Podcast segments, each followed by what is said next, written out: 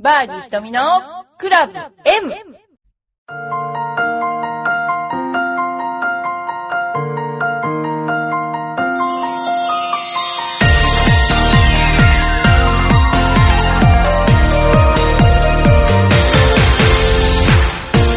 はい、こんにちは。バーディー瞳のクラブ M です。皆さんゴルフしてますか？もうそろそろ暖かくなってきてるのじゃないかと思うんですけれどもね。でも、なかなか、えーこたつから出れない人、早くゴルフに行きましょう。ゴルフ人口が減ってしまいました。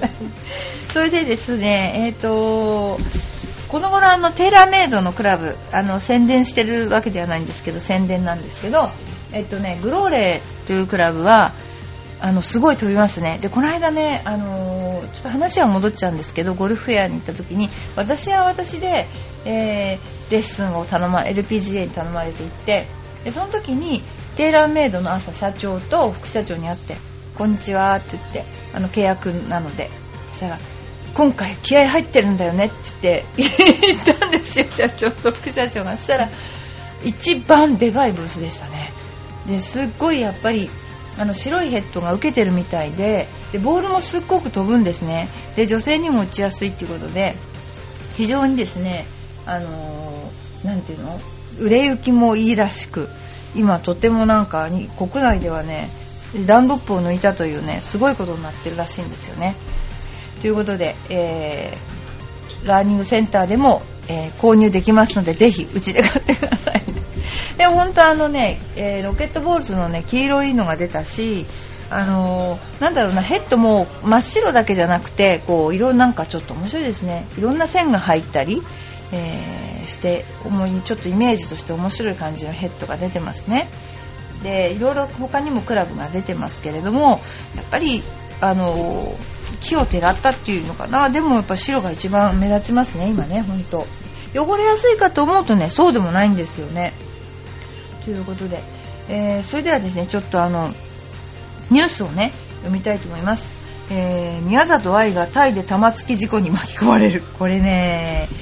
米国ツアーホンダ LPGA タイランドで自身の今季初戦を21位に終えた宮里藍が24日、えー次戦、えー HSBC 女子チャンピオンズに出場に向けシンガポールに移動するために空港に向かう途中た、えー車5台の玉突き事故に巻き込まれたと。関係者によると大きな怪我はなくシンガポールに到着。しかし25日には開催コースの先頭差での練習を予定してたがコースには現れなかった。うち打ちになってたのかな。事故にはポーラ・クリーマーやスーザン・ペターソンも含まれていたんだそうです。大きな怪我はなかった。とペターソンが自身のブログで発信してあのーゴルフは必ずあれですよね。あのーなんていうの？車で移動するからね。本当あのこういう車の事故とか車が途中で止まったらとか朝動かなかったらと結構そういうのヒヤヒヤもんなとこがあるんですよね。であのまあこういうねあの玉突き事故とかいうのは案外あのムチ打ちになったり軽くぶつかってもものすごいムチ打ちになったりするので私も何度もあるんですけどね。結構首はゴルフの本当命だから首が悪くなると本当スイングできなくなっちゃうので、えーまあちょっと大事にしてほしいなと思います。それでですね、えー米国女子ツアーっていうのがねもう本当に始まってるんですけれどもあのーあのねアメリカの女子ツアーっていうのも今ものすごく華やかそうに見えるんですけれどもあの底辺から勝ち上がってくるのはすっごく大変で大体それを見ただけで普通の人はこのプロになろうかなっていうのを諦めちゃうぐらいすごい中にいるんですね。っていうのはアメリカで強い人が世界で一番強いというように国境がなくアメリカの試合っていうのは出れるんですよ。だからアメリカ人が優勝するっていうことがものすごく少なくなってたりするわけです今ね。ということでですねアメリカ女子ツアーが始まっています。でこれはそのシンガポールの先頭差で開催ですね。で昨年まで行われていたタラメラから、え同国の観光地と知られる先頭差等に舞台を移して、えー実施されるわけですね。で今大会は昨年の最終世界ランキング上位20人。20位昨年の優勝者や賞金ランキング上位など限られた条件を満たしたトッププレーヤーが出るわけですね。でまあそんなようなことで今年も宮里藍宮里美香上田桃子が、あの参戦するんですがあと有村千恵さんも今年はあの参戦するらしいですね。ですから日本から多くの、えー、ツアーですね。あの人が参戦するようですね、えー、外国勢ではヤニツェンとかチェ・ナヨンとか、あのー、世界ランク上位陣も出てくると。でやっぱりあの名前ももう今どんどん変わっていてポーラ・クリーマークリスティ・カーそれからスタンフォード、えー、とかね。本当にあのー、あれですね。いっぱいいろんな人がもう様変わりしていっちゃうんですねこうやってね。ということで、えー、私がだから最初仕事を始めてその、あのー、アメリカでのツアーのレオンドレポートを始めた頃はポーラ・クリーマンがまだ可愛い学生だったかな。あとオチョアとかも。でもいや出てくる選手っていうのはもう見ただけで顔が全然違うっていうかもう素晴らしい、あのー、選手ですよね。もう本当今でも覚えてるけどオチはなんか本当今どうしてんだろうな。でもすごいいい選手。そんなに体が大きそうにも見えないんだけどもボールはすごく飛ぶし思い切りはいいしやっぱ上に来る選手は違いますね。パッティングもうまいしということですね。それからあとはねあのー、女子プロゴルフ協会でそのやるジュニア関係のねあのニュースリリースっていうのがあってちょっとお知らせするとあのーまあ、あの女子プロでスタジオアリスっていうのがあるんですよね。スタジオアリスのその試合ですね、えー、そういったものを、えー、ジュニアトーナメントを開催したりとかあと LPGA ファミリーゴルフデーっていうのをやっていて親子のペアでのレッスンとかコースラードを通して親子のコミュニケーションを深めたりしますね。それからあと全日本小学生ゴルフトーナメントっていうのも開催していてゴルフとスナッグゴルフの両部門で日本一のジュニアゴルファーを目指し北海道から沖縄まで全国9地区から勝ち上がってきたジュニアゴルファーが一堂に集まるそれからあとジュニアゴルフレッスン会っていうのがツアー会場にて行われています。で、まあ、一部開催しないツアー会場もあるけどほとんどのツアー会場で行っています。それからあとは放課後クラブっていうのがあって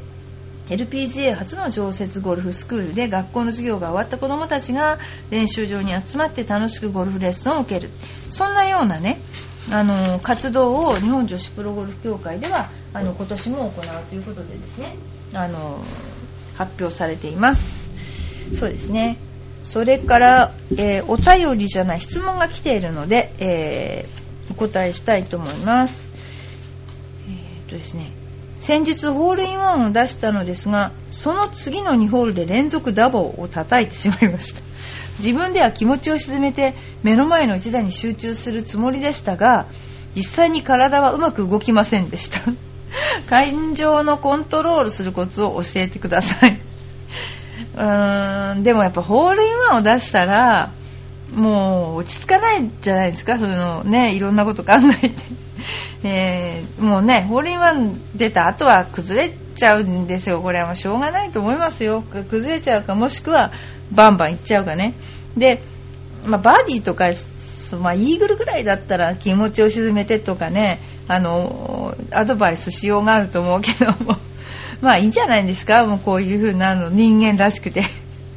まあ普段はダメですよ。だ普段はあのボギーを打ったりダボを打った次の日の次のホールのティーショットは絶対に違う気持ちになってるからそれは自分が違う気持ちなんだっていう自覚を持って、えー、打たないといけないってことですね。気持ちを沈めるんじゃなくて今自分はそういう舞い上がってるんだっていう自覚があることが大事なんですよね。で今自分は落ち込んでるんだっていう自覚があると直せるけども、えーとなただ時に流されてその現象に流されてこうなっちゃったっていうのだとあのそれがですね、えー、直せませんので、えー、そういうのをねちゃんと自分で自覚すると治ると思います。あとは感情をコントロールするっていうのはですねやっぱりポジティブな人ができることですよね。落ち込んだら落ち込みまくる人もいるし人のせいにする人もいるし。でもやっぱり感情コントロールできるっていうのは基本的に心が強くてそのポジティブな考えを持っている。人、え積極的な考えを持っている人が、えー、感情ですね。いやこのままじゃいけないと立て直せるんだけどそれはゴルフだけでは難しいので日常的にやっぱり物事に対してそう積極的っていうのはどういうことかっていうとですねまあある意味守りに入らないっていうのかな、あのまあ、全てが攻撃じゃないんですけど攻撃は全ての防御よりも勝るじゃなくってあのあまり先々のことを考えて悲観的ではなくってリラックスしている状態ですよね。それがやっぱり感情をコントロールするできるはできるってことですよね。だからこれだと思って集中しちゃってまっすぐにその物事をまっすぐにしか見れなくなるとやっぱり感情のコントロールってすごい難しくてなんだろうな。一生懸命になるっていうのもまた感情のコントロールっていうのも難しくてだから、あのー、ちょっとハスに見るじゃないけど冷めた目で見るっていうんじゃないけどそういうのもねとっても大事になりますので、えー、まあ、メンタルトレーニングに来てくださいうちに。ラーニングセンターにぜひいらしてください。それではですね、えー、もう一つラジオネーム河川さん、え、花に扇と書きます。ねこんにちはひとみさん。女子は何歳までゴルフができますか？ずっとゴルフをしていくためには何に気をつけていればいいですか？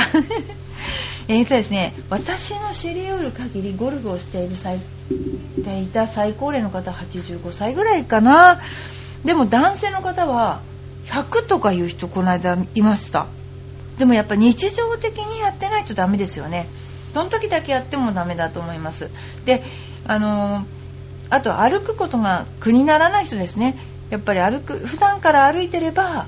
結構歩くことができると思いますね。だからあのずっとゴルフをしていくためにはただ単に歩くっていう動作をあの日常的になるべくちょっとしていただくことが大事じゃないかなと思うこととやっぱりあのどうしてもスイングが体が硬くなっちゃってあの小さいスイングになっちゃうんですよね。だからそれを補うためにストレッチをしていただく。ということかな。あとはね大事なことはね大体年を取ってくるとお友達が少なくなっちゃって車を運転してくれる人が少なくってでゴルフ場に行けなくなっちゃうっていうことが多いんですね。ですからあのお友達を作るっていうかなあのラウンドに行くお友達を作るっていうのがすごく大事だと思いますこれは。であのお友達がいればあの何歳でも募ってうちのスクールでも70代の人すごく多いんですよ女性でも。でやっぱりあの車を運転してコースに行って、ま、それからプレーは疲れちゃうんですね。だからみんなだから車の運転をパスすればです。結構長く続けられるんじゃないかなと思います。はい。それでは次行きたいと思います。このさ行きますね。この寒い季節ラウンドしてて楽しいですか？ラウンドされている方はスコアはまとまりますか？という意見が出ているんですけれどもあの本当はあのいろんな意見があるんですけどね。その答えに対してあその答えですね。寒い時暑い時雨の時風の時いつでもゴルフを楽しめます。パートナーパートナー3人が一緒です。会話も楽しいし毎週日曜日が待ち遠しいです。寒くても暑くても。スコアはいい時も悪い時もあります。4人は同条件で遊んでいます。次。正直スコアは気にしないですね。体を動かすのと月齢の参加資格を取るためにスコアを出しに行く感じです。とか。ああもうほんと寒いだけのゴルフならスコアは期待できませんね。最近のプレーで残雪特別ルールを採用しているコースに2回行きました。知ってますか？残雪特別ルール。スコアはどっちかというとベター。理由はこの特別ルールにあります。さすがにフェアウェイは行きかけしてありますが両サイドのラフからは先は残雪で埋まっていて特にね林間コースの林の中ってね除雪できないんですよね。それにあの日が当たらないから雪が溶けないんですよね。フェアウェイは溶けるんだけどでそこに打ち込むと無罰でフェアウェイに出せるんです。普段ならラフからのショットあるいは斜面からのショットになるはずがフェアウェイで打てるんですからね。またフェアウェイも下が凍ってるので300ヤードのビッグドライブも珍しくありませんよ。それと冬のゴルフ特有の凍った池ではイケボチャのはずが氷で跳ねて出てきます。寒いのに頑張ってるゴルファーへのささやかな贈り物が結構あります。ただしグリーンの攻め方は要注意ですね。えー、午前はカンカン午後は溶けてきてずる重になります。その通りですねこれね。こう面白いですねこれね。えー、また真真夏と比べれば天国かなと。やっぱり寒いのが嫌いじゃなくて寒いより暑い方が嫌な人もいるわけですよね。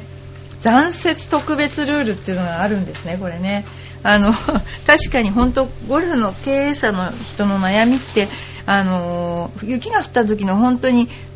コースとコースの間のなんてでしょうね、林と林の間の雪ですよね。あれってほんと溶けないですよね。で雪かきをするのとはまた違って、だいたい雪踏みとか融雪剤を使うらしいんだけど、あれ困ります、ほんとね。ということで、えー、雨の日も風の日もやるという まあ、楽しければね、いいかなと思いますけれどもね。それでは、次ですけれども、ゴルフスイングあなたはどんなイメージを描いてスイングしていますかと、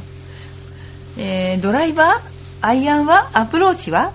イメージを抱くことは体がそのように反応してとても大切なことだと思うんです。参考にしたいんです。教えてください。これ本当にそのものですね。ゴルフスイングはあのイメージで全てあのあれですね。あの動くわけです体って。だから部分的に何かが正しい動きをしてもあのイメージがあの湧かない。ボールを打つということに対するイメージが湧かないとこれは全くあのあれですねあの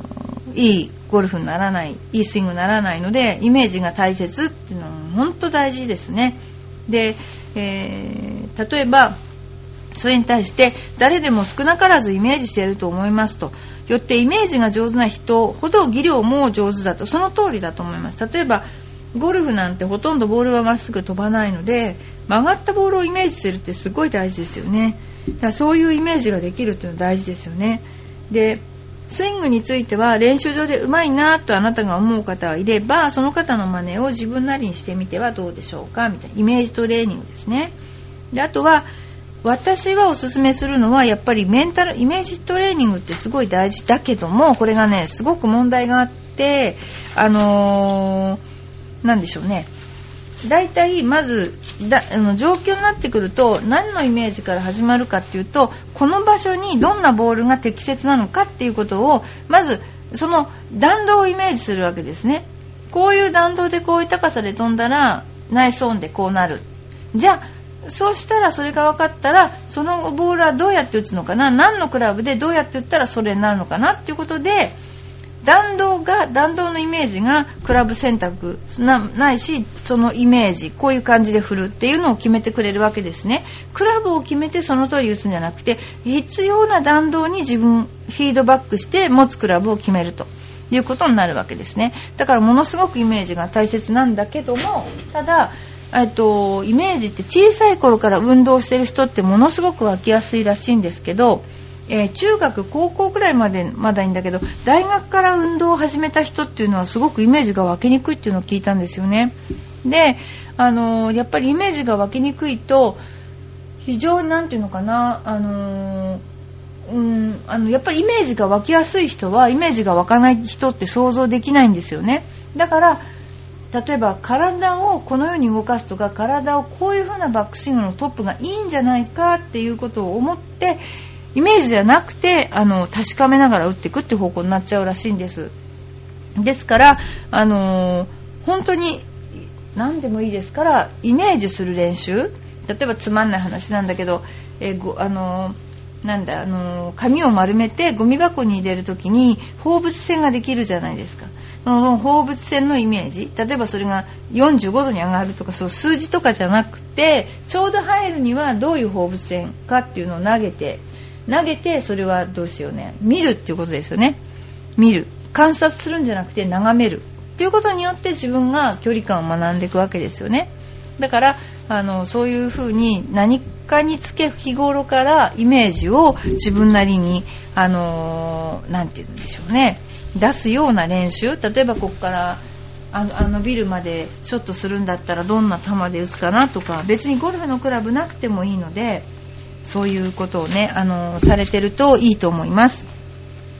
それではですね次にあの本当によいこまさんごめんなさいね。これね私ね本当はもっと前に読まなきゃいけなかった。すいません、えー、節分でイベントをやりましたか今日我が家は法事が入っていて家族で出かけたのですが帰ってくるのに私以外みんな寝ちゃってまだ寝てます。せっかく豆まきと恵方巻きを準備したのにみんな朝まで寝そうです。歯も磨かずに。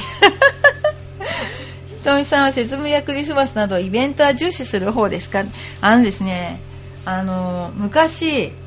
あの鬼のお面ってあるじゃないですかあの鬼のお面を犬にかぶせて、それ、それで、最初は、あの、誰が帰ってきた時に、行けって言って、その鬼のお面をかぶせて犬、あの、犬を玄関に向かわしたっていう、そういうことがありましたね。あとは恵方巻きっていうのはなんか私はあんまりやったことないんだけども、あのー、ヒイラギとかね、あと目指しだっけ、あの、やったりとか、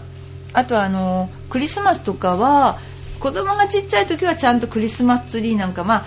このラーニングセンターで派手に飾り付けるのであんまりこうなんかねイメージなあの家では派手にはやらないんだけど、まあ、イベントねあのー、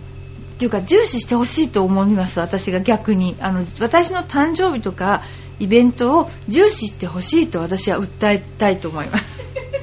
本当。あのー、うん。あの私はそう自分の誕生日をですね祝ってほしいと思っているんですけど、まあえー、まあ、家族で何かできるっていうのはすごく楽しいですよね。それはすごく私もいいなと思いますね。それではですねまたちょっとグッチさんの面白いの。いきますね。えー、久しぶりの石川不良さんこの間ですね、えー、楽しく拝聴させていただきました。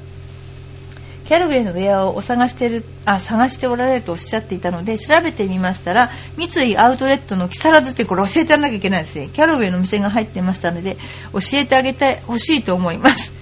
ちなみに幕張店には入っておりませんでしたのですいませんね。グッズさん随分遠いところから調べてもらった。あしからず。また番組に来られるのを楽しみにしてあ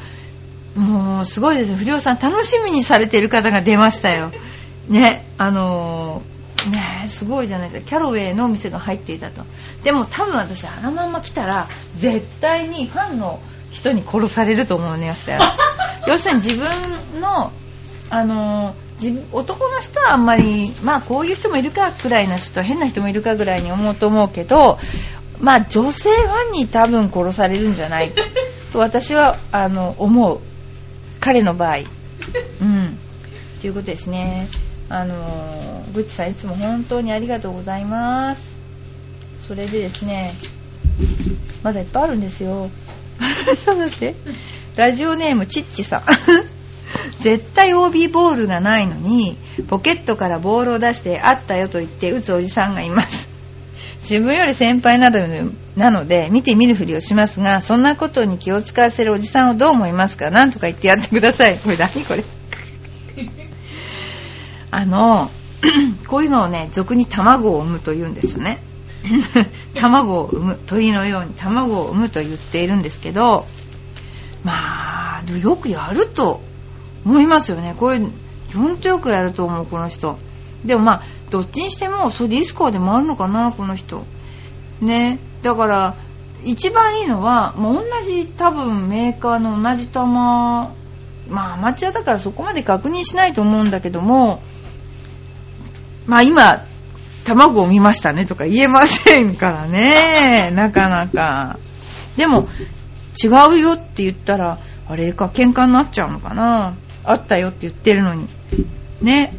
まあ、こういう人はと一緒にゴルフ行かない方がいいと思う、私は。もうやめてください、ゴルフ。ね。行かない、もう仲間外れにしていいと思う、こういう人は。と思います。次に。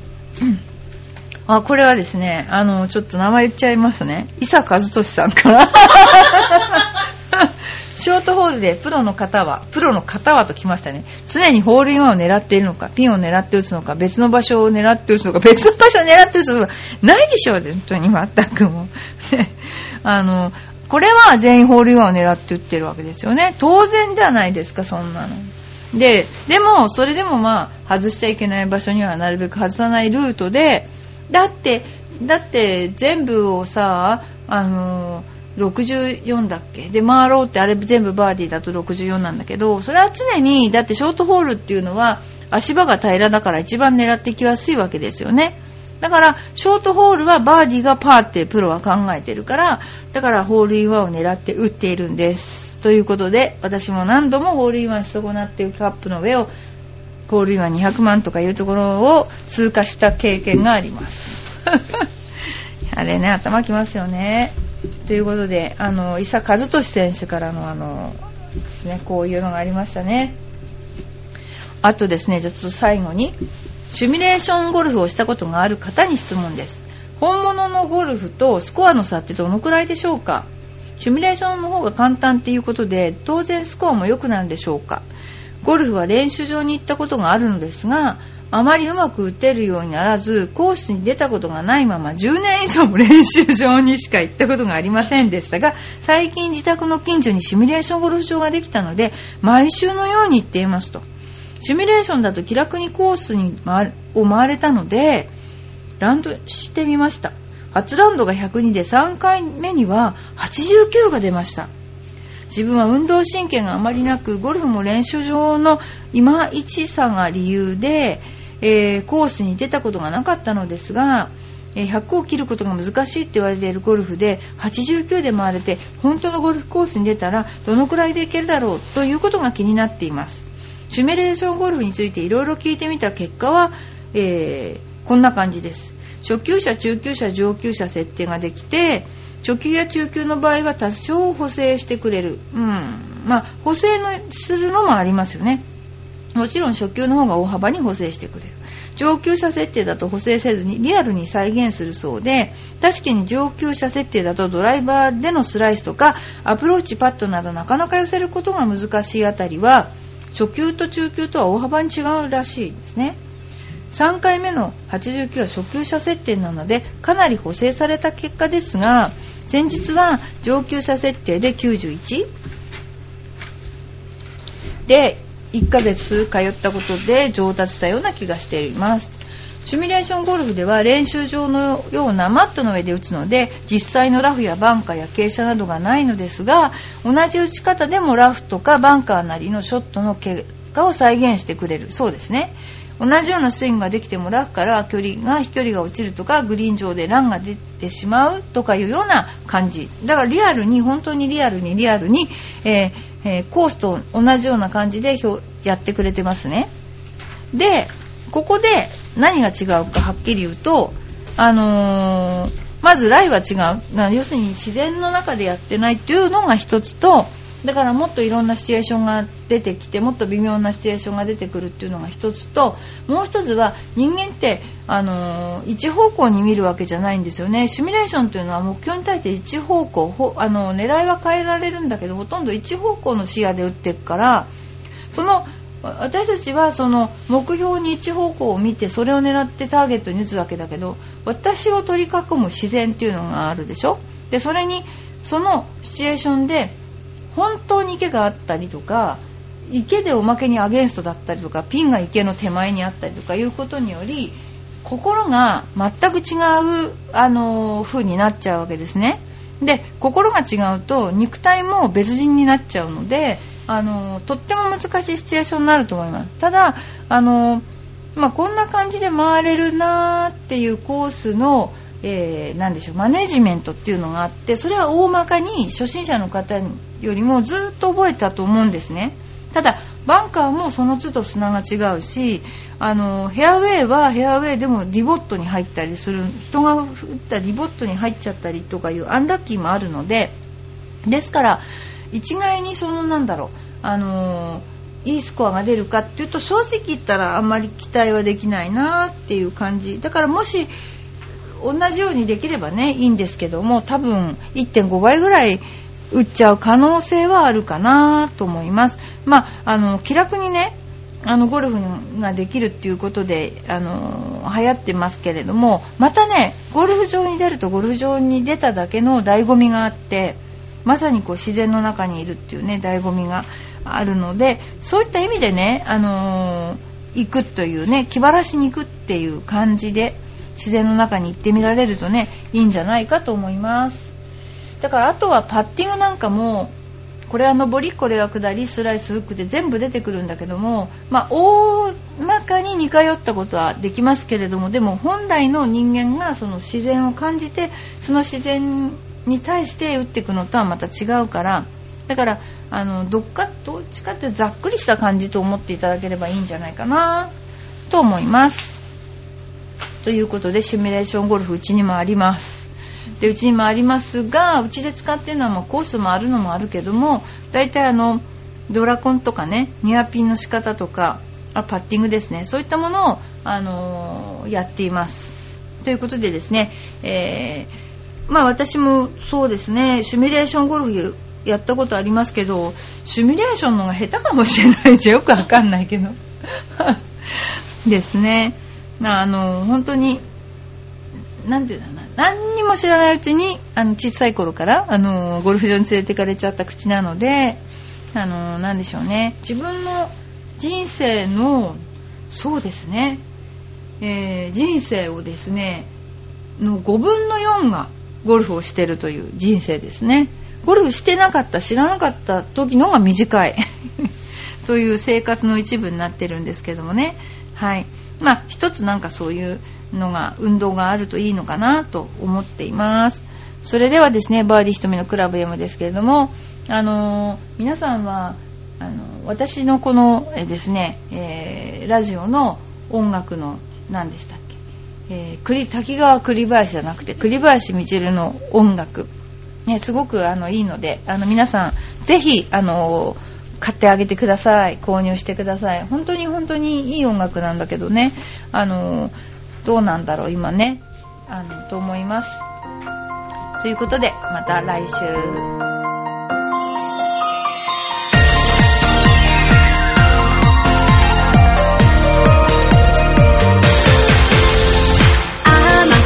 てほろ苦い。私の癒しチョコ